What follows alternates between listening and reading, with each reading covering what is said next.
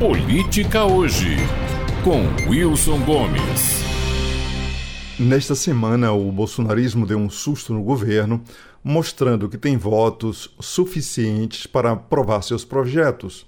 Estávamos votando o texto final da Lei de Diretrizes Orçamentárias, a LDO, que, claro, trata do orçamento da União para o próximo ano quando os parlamentares bolsonaristas pegaram o governo de surpresa ao enfiar uma emenda de Eduardo Bolsonaro e aprová-la por uma maioria robusta, tanto na Câmara quanto no Senado.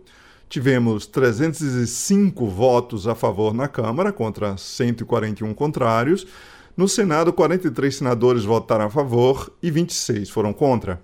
A tal emenda patriota é basicamente a essência da agenda bolsonarista que já conhecemos.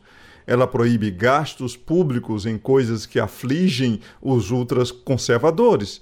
Segundo a emenda, a União não pode gastar em subvenção à invasão ou ocupação de terras ou em ações tendentes a influenciar crianças e adolescentes da creche ao ensino médio a terem opções sexuais diferentes do sexo biológico ou tendentes a desconstruir, diminuir ou extinguir o conceito de família tradicional, formada por pai, mãe e filhos, ou em cirurgias em crianças e adolescentes para mudança de sexo, ou, enfim, na realização de abortos, exceto nos casos autorizados em lei. Do ponto de vista geral, essa emenda é meio vazia e sem consequências. Não temos notícia de nenhum governo aqui ou em qualquer lugar do mundo tentando influenciar crianças a mudar de orientação sexual, por exemplo. Na verdade, parece que se legisla aqui contra fantasias eróticas e apavorantes que o bolsonarismo necessita alimentar. O pânico moral precisa ser atiçado para que continue acesa a chama.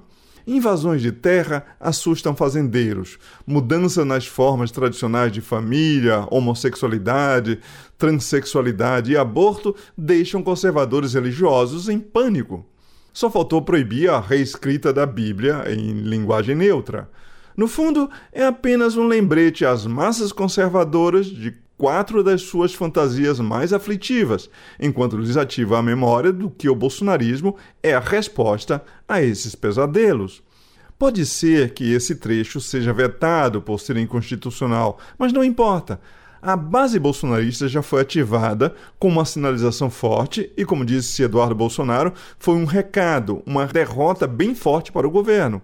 Para o governo e para a militância petista, se eles conseguirem entender Geralmente, quando eu digo que o governo precisa falar menos para o PT e para os identitários e mais para quem não votou em Lula ou para quem nele votou contrariado apenas para evitar a vitória de Bolsonaro, sou chamado de estúpido, arrogante e direitista. Ensinam-me que Lula sabe tudo de política, que o importante é ter superioridade moral e isso a esquerda teria de sobra, e que afinal foi a esquerda quem ganhou a última eleição e tem que se comportar como vencedora. Pois bem, a resposta dos fatos está aí. A pauta conservadora consegue facilmente 60% dos votos na Câmara, enquanto o poder de reação do governo mal chega a 25%, uma diferença esmagadora. Amigos petistas, Queridos membros da esquerda Leblon, repitam comigo: a esquerda não ganhou a eleição de 2022. Quanto antes se convencerem disso, melhor. A esquerda venceu por pouco a eleição presidencial, enquanto a oposição dominou a eleição do Congresso.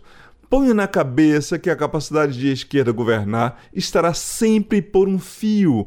Desçam do salto. Realismo político e canja de galinha não fazem mal a ninguém. Wilson Gomes, de Salvador, para a Rádio Metrópole.